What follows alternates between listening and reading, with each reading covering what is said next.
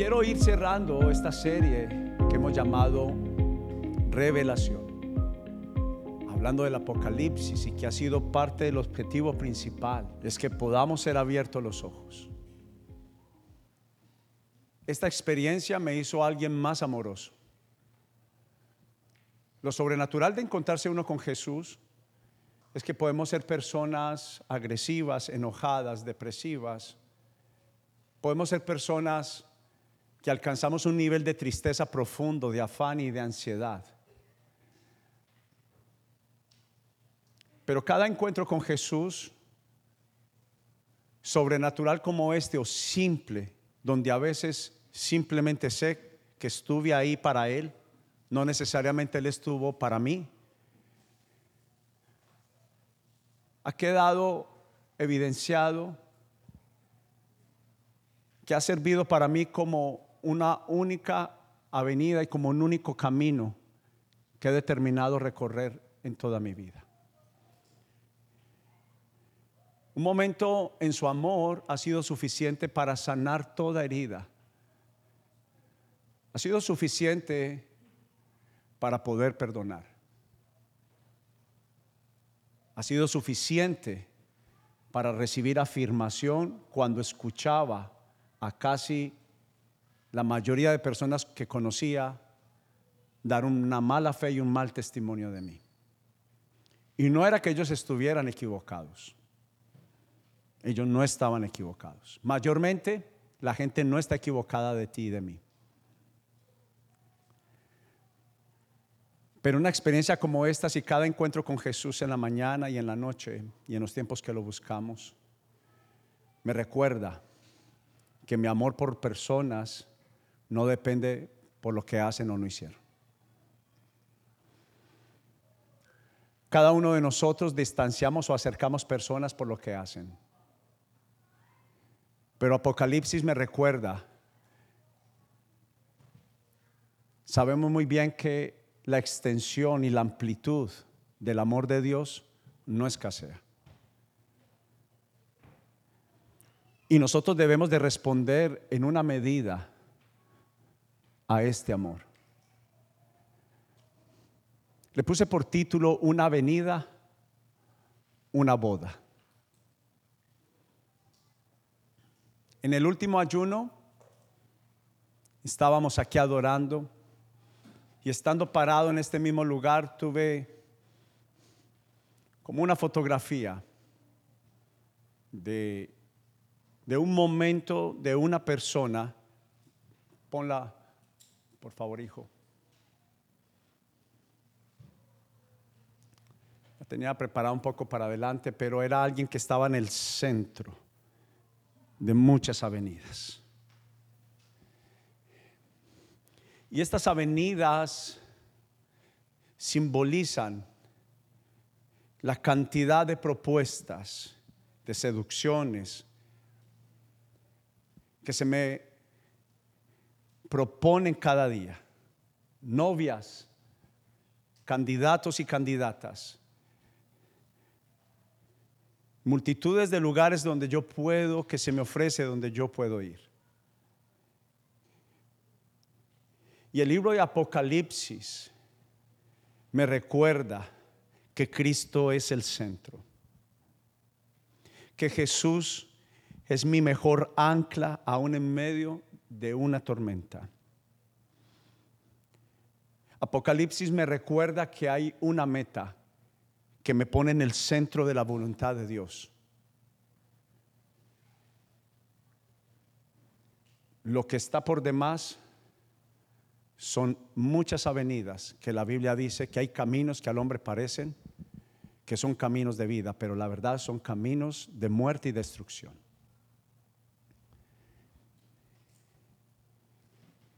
Y Jesús ilustra lo que es para él su relación con su iglesia, con la analogía de una boda. Enfatiza en una relación muy cercana de un novio y una novia que su tiempo de noviazgo se basa en una lealtad y fidelidad hasta el día del matrimonio. Donde se pasarán pruebas que por más fuertes que sean, por más grandes que sean las oportunidades y las avenidas, el novio como la novia deben de permanecer como Él dijo que debíamos de permanecer, no perfectos. Cuando Él vino en estas tardes y en estas mañanas sobrenaturales a mi vida, y quiero aclarar que esto no sucede con alguien especial, esto es con alguien que ejecuta Apocalipsis capítulo 2 en su vida, el que cuando yo toque la puerta y la abre, yo cenaré con él y él cenará conmigo. Se trata de alguien que abre la puerta. De alguien que decide tener una sola vía y un solo camino y es amar a Dios. Responder al único y verdadero amor que permanece fiel, constante.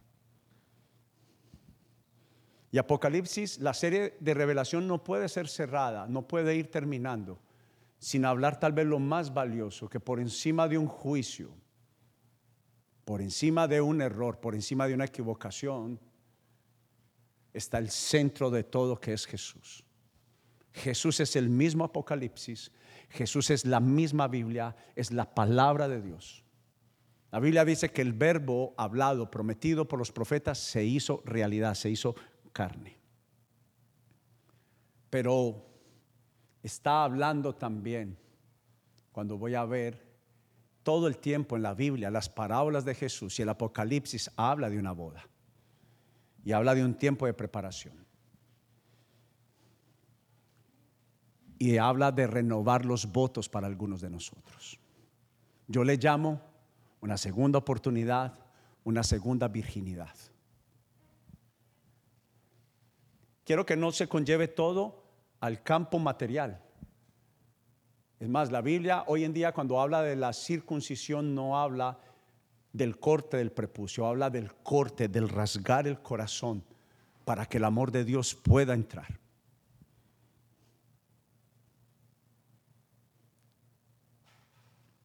Está hablando de un, de un novio, perdón, de una novia que no es perfecta. Es más, dentro del matrimonio cristiano lo que hablamos es de acoplar debilidades y fortalezas. Y cuando Dios dijo en el Apocalipsis que habría una boda y le puso por nombre las bodas del Cordero, habla de un acople. Porque si recordamos lo que significa boda y matrimonio es, por tanto dejará el hombre a su padre y a su madre y se unirá a su mujer para que sean un acople, para que Jesús y la iglesia sean un acople. Entonces, Jesús conoce la debilidad, pero Él también conoce sus fortalezas. Y Él llamó a imperfectos, llamó a pecadores. Olvidamos que somos pecadores empezamos a un mundo de perfección, pero la primera medida de mi santificación, santidad significa un proceso hacia la purificación, hacia la santificación. No me malinterprete cuando comencé la serie hablando de santidad. No habla de alguien que ya la obra fue terminada, pero sí de alguien que propone toda su vida a un único camino, a una única venida para encontrarse con aquel que te santifica, que te purifica. Pero tiene que quedar muy claro en esto. Y me gustaría que volvieras a analizar y volver a meditar sobre el libro de Apocalipsis. Una vez más con la invitación de no del terror, sino con una invitación de seducción. Pero que esta vez te asegures que sea un solo camino y ese sea Jesús. Y la única meta es mantener una pasión continua de cumplir con esa meta. Algunos nos golpearemos fuerte, pero es insostenible una fe en Dios sin una relación, número uno, de amor y una relación de continuo. queda muy claro que no, se, no, no basta solamente como es un matrimonio. Los hijos ayudan a mantener los matrimonios, pero no alcanzan, porque si no, no existirían los divorcios, las separaciones y los divorcios. No alcanza. Como tampoco alcanza la fe cristiana, no voy a llegar, la, la boda se va a ejecutar en el tiempo, pero no voy a resistir sin pasar tiempo a solas con el único camino, con el único amor, con la esencia del amor. Todos sabemos muy bien qué es Dios. Dios es amor, todos lo sabemos muy bien. Pero la provisión puede estar a mi mano izquierda, a mi mano derecha. Mi bendición puede estar al frente. Pero si no la tomo, de nada me sirve. Un amor es real, es solamente real cuando se cumplen los sacrificios, pero especialmente esa virginidad de no mirar ni a mi derecha, ni a mi izquierda, ni a mi derecha, sino que me mantengo centrado en este amor. Y esta meta Jesús la mencionó no una vez, varias veces. Él puso, por ejemplo, una parábola hablando también de las bodas del Cordero de diez novias. Dice que cinco fueron sabias y cinco fueron insensatas. Cinco de ellas imperfectas, pero preparadas. Escuche, imperfectas, pero preparadas. Cabe bien sobre cualquier cosa que podemos hacer, no saber algo, pero si al menos me preparo, tengo mejores posibilidades de que lo voy a hacer mejor. Mi caminar con Jesús no me... Si fuera a eso, Alex Yepes, nunca hubiera tenido un encuentro sostenible como el que me ocurrió. Al contrario, escuchar a mi pastor decir, Alex, daría mi vida porque me pasara esto me asustó mucho más. Porque le dije al Señor, voy a ser capaz con este privilegio. Voy a ser capaz con este honor que me acabas de entregar y de dar.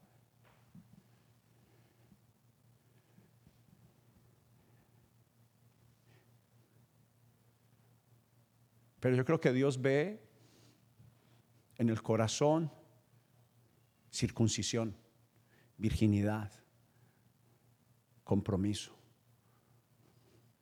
Una sola venida, un solo camino para llegar a la boda. Tarde que temprano, cuando mi novia, mi prometida, se da cuenta que yo estoy desconcentrado, desenfocado, mirando otros amores, tarde o que temprano eso se va a ver y se va a notar. Es una evidencia. Entonces, ¿qué ocurre? Hay una desconfianza dentro de esa relación. Uno sabe la más mínima posibilidad, no sospecha, pero al menos uno conoce en medio de una relación cuando alguien está por otras avenidas. Y sí que Dios sabe cuando estamos en otras avenidas. Pero ¿cómo es el noviazgo y el modelo bíblico? Es una relación basada en la lealtad, hasta el final. Apocalipsis me dice que Él permanece fiel, aunque yo no soy fiel. A Dios no le cambia la condición de amarme, no por lo que hago, sino por quien yo soy. Dios no varía. Es más, algunos se distanciaron de Dios Dios se enoja, disciplina, pero no deja de amar. ¿Aló?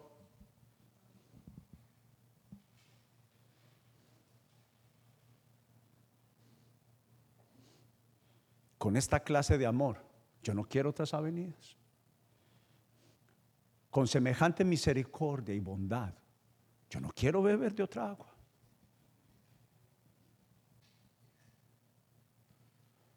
Muchas escasean y se secan, pero la bondad y misericordia de Dios no.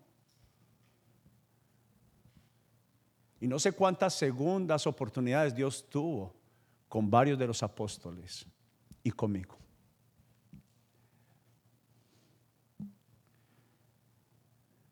Pero hay un dos, un don, perdón, que es irrevocable. es que cuando eres leal, tienes lealtad. El Señor no tiene problema con transformarte, cambiar tu corazón y hacer la obra en ti. Porque Él dice, mi obra será estable y segura. Dios no desperdicia, Dios, Dios, Dios no desperdicia lo que Él hace. Él piensa mucho en la construcción que Él está haciendo. Es más, hay otra parábola de Jesús, dice que cómo podría ser aquel hombre que comienza una obra y al edificarla primeramente no presupuesta el costo, porque dice, no la termina y qué dirán los envidiosos, qué dirán los enemigos. Mira, comenzó una obra y otra vez. Y nosotros debemos de calcular al punto que Apocalipsis me pone en línea con el costo y el sacrificio de llamarme hijo de Dios. Apocalipsis simplemente es la revalidación, la reconfirmación de lo que él había dicho cuando estuvo en la tierra. Él dijo, en el mundo van a padecer persecución por mi nombre. Los van a engañar, los van a tumbar,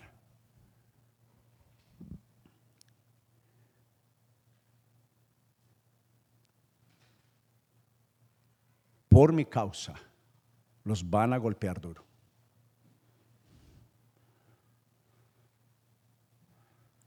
¿Qué mayor que el mundo espiritual y los que también sirven a ese mundo de tinieblas y de maldad?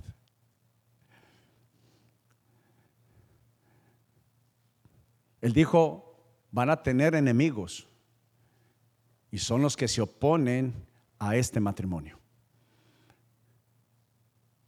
quiero decirle hoy a cualquier persona, no soy un doctor de la Biblia, pero 27 años me dice que la Biblia se concentra como el objetivo principal en la boda final. El secreto mejor guardado y el engaño mejor realizado en la tierra es el afán de la tierra para que perdamos el camino y la venida del matrimonio.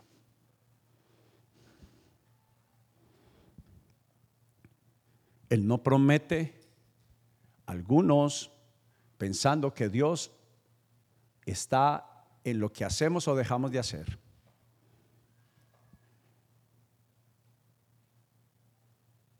Han soltado el compromiso. Pero en el noviazgo y modelo bíblico, una relación es basada en la lealtad, hecha para permanezcamos de un continuo y creciente amor. Y si en un matrimonio se basa en alimentar ese amor, cuanto más también se basa en valorar y alimentar nuestra relación, nuestro amor, nuestra pasión con Dios, validándole nuestra lealtad. Dios no excluye. Lo vimos la semana pasada. Lo que pasa es que Dios no tiene favoritos. Lo aprendimos bien, pero sí tiene íntimos, cercanos. Y quiero decirle que como cualquier novio, cualquier esposo, cualquier relación real, está basada en la confianza. Cerca de mí estarán quienes, en los que yo confío, ¿sí o no? Usted no le abre la puerta de su casa a quien usted no confía, a quien no conoce, menos a quien no confía. Yo puedo ser muy cristiano y muy pastor, pero si alguien me ataca, yo al menos voy a proteger mi, mi hogar, mi corazón, mi vida. Y sé protegerme con oración. Sabemos protegernos con el Espíritu Santo. ¿Por qué permitimos tantas vías de prejuicios en nuestra cabeza? Que la Biblia llama argumentos falsos.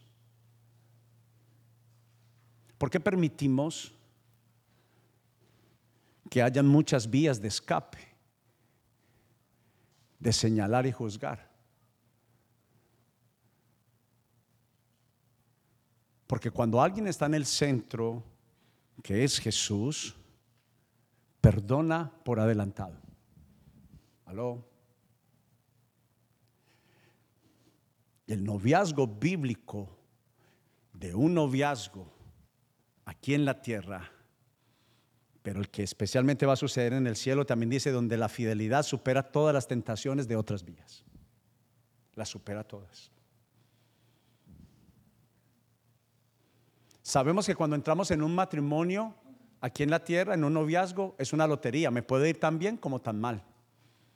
Este, que es el matrimonio más seguro, el noviazgo más seguro, y muchas veces tomamos la decisión de elegir otros caminos, otras vías. Y si Dios es válido y si Dios es real, si algo Él está comprometido a cumplir, es este.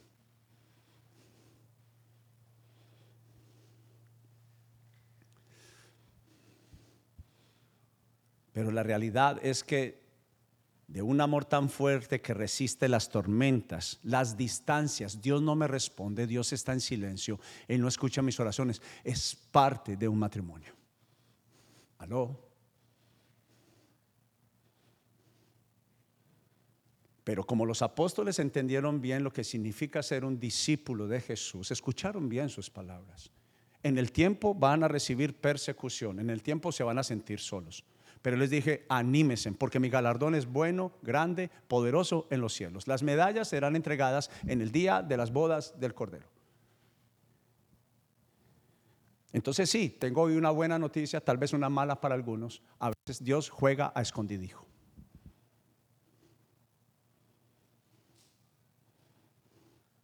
Para evidenciar. Un momentico la foto otra vez. Didi. Ahora, ¿por cuál vía te vas a escapar? Escuche, una de las vías es quien no gusto de él, de ella. Me escapo y no le bendigo y no le amo por lo que es, sino por lo que hace o dejó de hacer. Pero alguien que puede estar cansado, agotado, pero permanece enamorado, se entiende por alguien que está en el centro de la avenida y no se mueve. Su único objetivo. Apocalipsis y revelaciones me dice que la única meta es estar con Jesús hoy, mañana y noche, como será en el cielo, porque será a los que lleguen allá mañana y noche. Si yo no puedo con eso en la tierra, no podré con esto en el cielo. No, lo, no podré. No, no, es que la evidencia de la validación del cielo es lo que sucedió primero en la tierra. Por eso no existen eh, eh, muertes con entierro, con mudanza. Lo que fue, fue. Jesús lo certificó. Después de la muerte solo hay una cosa que sucede, el juicio. Pero ese juicio fue creado para una sola intención. Escuche, mire para acá. Solo fue creado para una sola intención. Para que elijas una sola vía, un solo camino. Qué bueno que me lo... Dios es tan puramente amoroso que me dice las demás avenidas, las demás distracciones, te van a robar el galardón. Pero la Biblia dice, hablando de esta bondad, y alguien nos compartía esta mañana que Primera de Corintios 13 no fue creado solo para los matrimonios. Alguien quiso decir que era el versículo favorito para los matrimonios, pero es para los matrimonios, pero es para cualquier relación. Dice, el amor es paciente y bondadoso, el amor no es celoso, ni fanfarrón, ni orgulloso, ni ofensivo. No exige que las cosas se hagan a su manera. Aquí se cumple. Solamente en esa parte se cumple el Evangelio. No se trata de mí, se trata de Él. El hombre no fue creado para sí mismo. No para que Dios viviera para Él, sino para que el hombre viva. Viva. Mi compromiso con Jesús es de que yo vivo para Él. Dice, no se irrita. Se puede cansar, se puede enojar, pero no le fastidia. El énfasis del apóstol cuando escribe esto habla de un fastidio, una irritación donde yo ya no soporto. Pero alguien que ha pasado tiempo con Jesús no desiste, demuestra misericordia, bondad.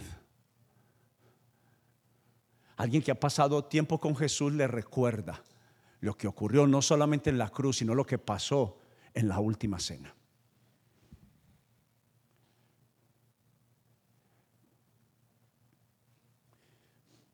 Nos irrita ni lleva un registro de los argumentos falsos. Escriba ahí de argumentos falsos. Ofensas recibidas. No se alegra de la injusticia.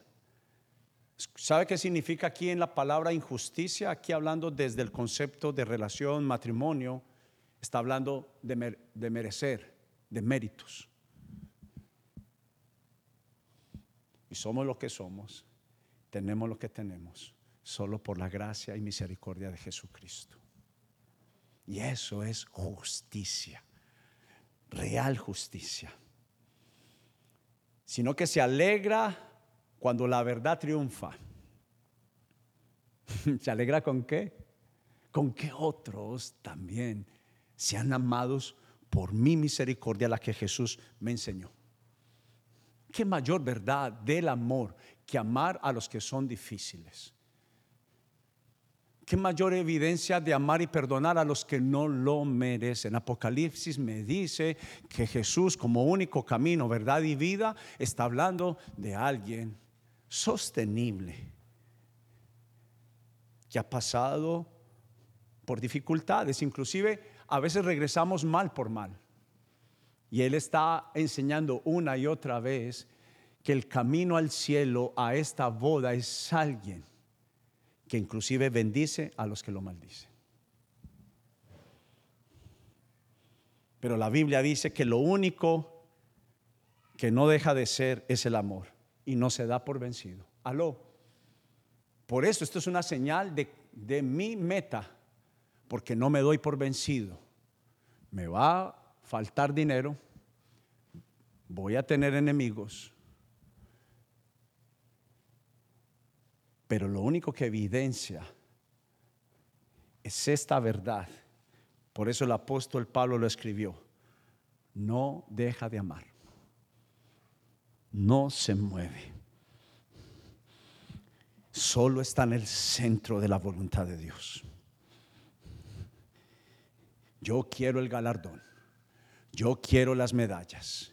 Yo quiero el trofeo del cielo. Y por el trofeo del cielo tengo que estar en el centro.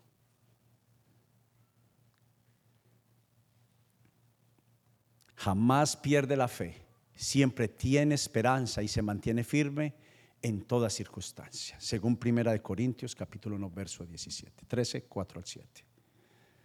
La fidelidad y compromiso del, novio fue adelantada en la cruz. Aló. El modelo me muestra para que conozcamos que este amor no falla por adelantado puso su parte. Hay algunos que todavía están exigiendo la parte de Dios, la justicia, la bondad, la generosidad, y Él hace mucho pagó.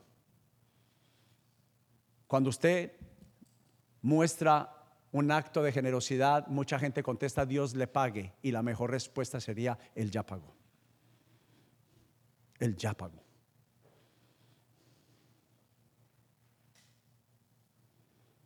Fue adelantada. Y la de la novia es una basada en una preparación intencional, decidida, radical y apasionante, porque no existe un amor sin pasión.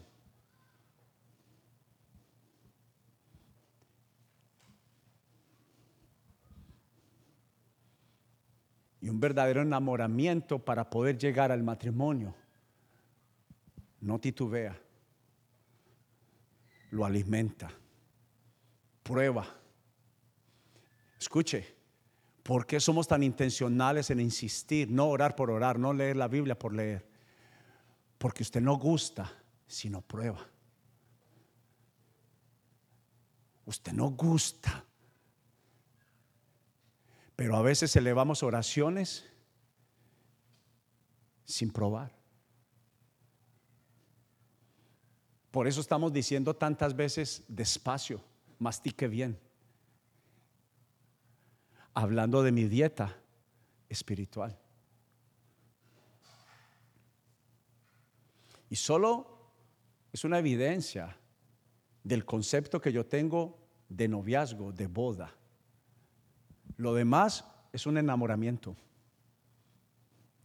¿Sabe cómo son los enamoramientos? Son superficiales, son momentáneos y están basados en lo que el otro me da, no en lo que él es o ella es.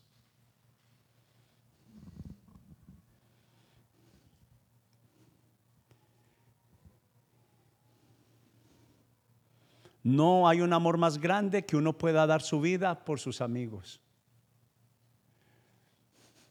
Él me recordó preparando este mensaje.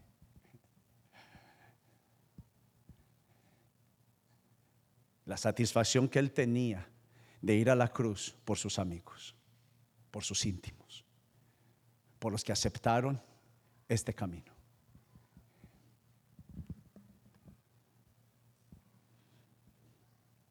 quiero que no se pierda esto, en la boda se restaurará el vínculo roto en el Edén, donde hubo el rompimiento y la separación.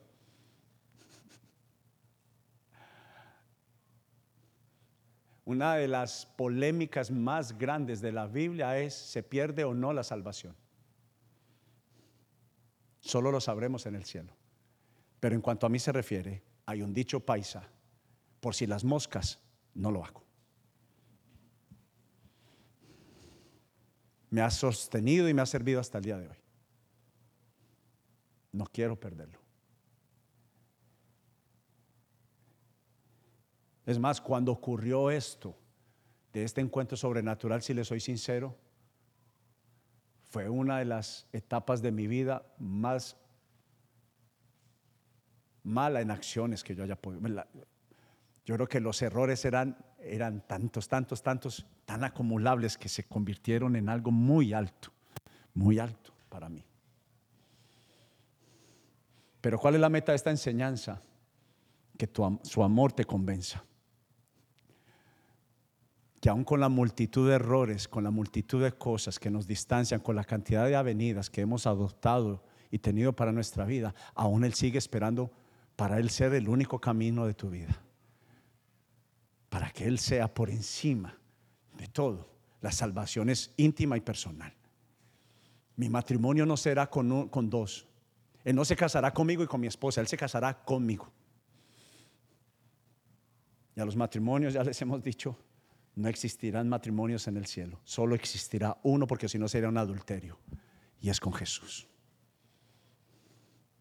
¿Dónde sabremos? En el cielo. Prefiero decidir, no solamente creer, sino decidir que esto es verdad. Y es una decisión que tú tomas en vida o no. Yo la quiero tomar. En la boda se restaura el vínculo roto donde hubo en el Edén, donde se rompió esta relación. El enemigo tenía que romper y él tratará de romper nuestra relación con él con Jesús. Fue profetizado por los padres y los profetas de la fe las siguientes palabras. Quiero que espere por mí, no quiero que abra la Biblia, quiero que espere por mí. Quiero leer Jeremías 33. No vaya, espere por mí tan amable. Jeremías 33, solamente para los que escriben. Verso 6 dice.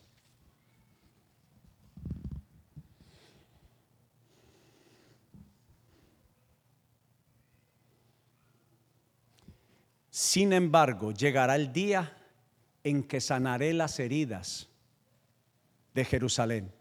Escúcheme por favor. Y le daré prosperidad y verdadera paz.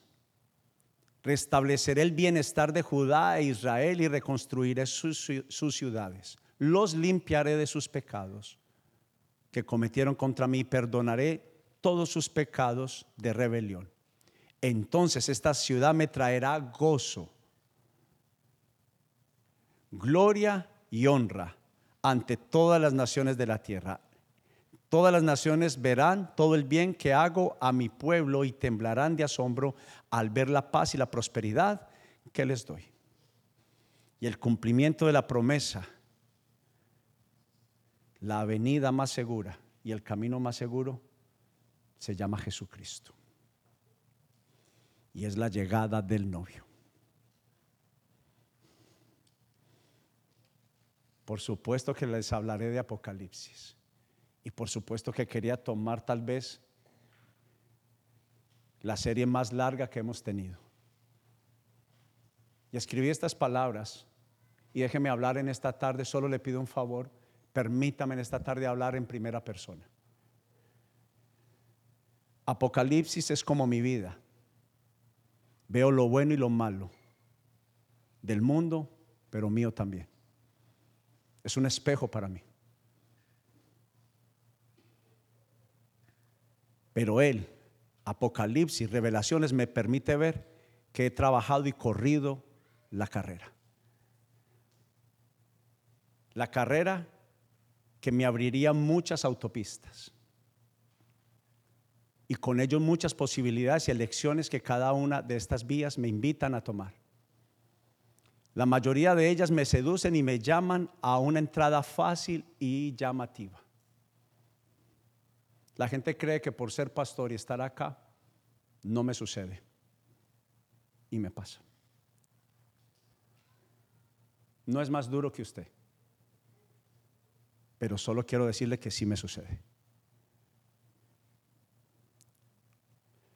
Más a lo largo, al final, unas muy pocas, casi invisibles, tan pequeñas que casi pasan desapercibidas, no son deslumbrantes, es más, su entrada no asegura a una satisfacción garantizada. Pero en mi recorrido encontré que fue eso lo que me llamó y me enamoró, que esas vías eran diferentes y eso cautivó mi atención. Yo vi que eran muy diferentes a Jesús. ¿Cómo yo me di cuenta que esas avenidas no eran de Dios? Porque no hablaban de Él. Apocalipsis me recordó que decidí bien, elegir el camino largo y la puerta estrecha. Son avenidas menos deslumbrantes, aquellas que pasan desapercibidas, que conducían a una puerta estrecha, que son las que me llevarían a su amor. Esas vías resultaron difíciles de atravesar, sacarían lágrimas y dolor, pero al final sanarían mi interior.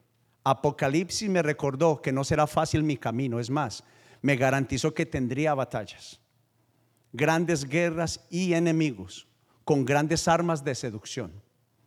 Pero al final de esta pequeña avenida, de esa insignificante carretera, a lo más profundo del camino que son mis días y mis horas de dificultad, del agotamiento y del desgastado de mi calzado espiritual, allí estaba mi Señor en el camino estrecho, en la puerta estrecha. Estaba él al final. Con un trofeo y una medalla de honor, diciéndome, elegiste bien mi hijo, entra al hogar y casa de tu Señor.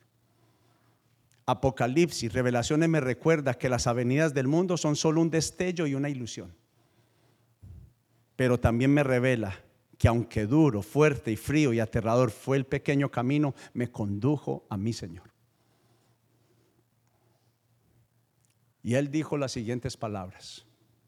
Entrad por la puerta estrecha, porque ancha es la puerta. Y espacioso el camino que lleva a la perdición. Y muchos son los que entran por ella, o sea que la mayoría. Él ya lo dijo. Porque estrecha es la puerta y angosto el camino que lleva a la vida, y pocos son los que la hallan. Quiero hacer una pregunta en esta tarde, y quiero que antes de levantarme la mano, quiero saber si alguien esta semana, no, obviamente no va a decir qué, pero sabe que se equivocó y se equivocó fuertemente. Quiero un valiente, una valiente que me diga, cometí un grave error, José venga para acá. Venga que voy a... Quiero que le dé un aplauso a José. Pero él me dijo, regálale este libro. Más que un libro es para mostrar un ejemplo, hijo. Y no nos señala por lo que hacemos, sino por quién somos. Te aprecio mucho. Pero quiero terminar. No puedo terminar sin esta la meta. En cuanto a mí se refiere, todos los candidatos y, la mayor cantidad de candidatas y candidatos para esta boda. El Señor sabe que mi oración tiene todo, todo que ver. Él me llamó, Él me eligió para que pueda llevar la mayor cantidad de candidatos al cielo.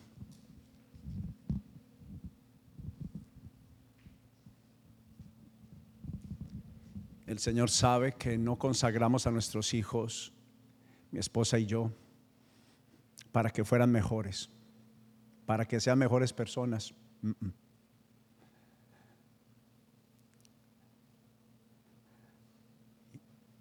Y en cuanto a mí se refiere, yo quiero que tú seas un hijo y una hija consagrada para el Señor, consagrados para el Señor que nos ayuden a llevar candidatos y candidatas a la gran boda. Que se mantengan apasionados. Pero esto dice su palabra.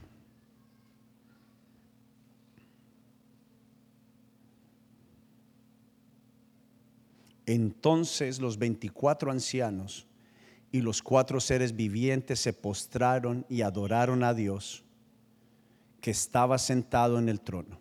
Exclamaron, amén, alabado sea el Señor. Y del trono salió una voz que dijo, alaben a nuestro Dios todos sus siervos y todos los que le temen, desde el más insignificante hasta el más importante. Entonces volví a oír algo que parecía el grito de una inmensa multitud o el rugido de enormes olas del mar o del estruendo de un potente trueno que decían, alabado sea el Señor, pues el Señor nuestro Dios, el Todopoderoso, reina, alegrémonos y llenémonos, escuchen muy bien, alegrémonos y llenémonos de gozo y démosle honor a Él, porque el tiempo ha llegado para la boda del Cordero y su novia se ha preparado. A ella se le ha concedido vestirse de lino blanco y este es el honor que Dios nos da. A ella se le ha concedido vestirse de lino blanco y puro de la más alta calidad pues el lino de la más alta calidad, escuche muy bien, no se distraiga, representa las buenas acciones del pueblo santo de Dios.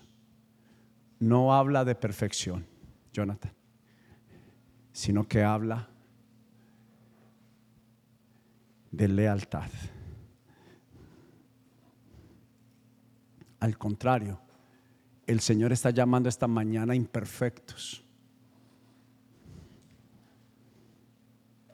¿Ustedes recuerdan la mujer del vaso de alabastro? Sí, recuerdan la historia. Simón el hombre de la casa criticó a Jesús. Empezó a juzgarle. Si él supiera quién es ella, no se dejaría tocar. Y él puso un ejemplo de dos pecadores, de que uno pecó más y el otro pecó menos. Pero a los dos perdonó. Y Jesús dijo, ¿quién crees que amó más a su Señor? Y el hombre respondió, pues a quien más falló. Pues dijo, a quien más se le perdona, más amará. Quiero hacerte una invitación esta tarde. No te habla de perfección, pero quiero hacerte una invitación. Ven conmigo y dile al Señor, yo soy uno de esos candidatos que ha fallado mucho, que ha elegido otras avenidas. Y, sentirás esta lucha, no vas a querer contarle, no tienes que decirle a tu familia. Yo dejé de salir muchas veces por mostrar la vanidad de mi liderazgo, pero hoy en día soy el primero en estar acá y decir, sé propicio a mí que soy pecador, pero yo quiero el camino a la casa. Y el Señor habló a mi corazón esta mañana, abre la puerta como nunca lo haces, para que vengan renovaciones, para que vengan nuevos compromisos, nuevas oportunidades.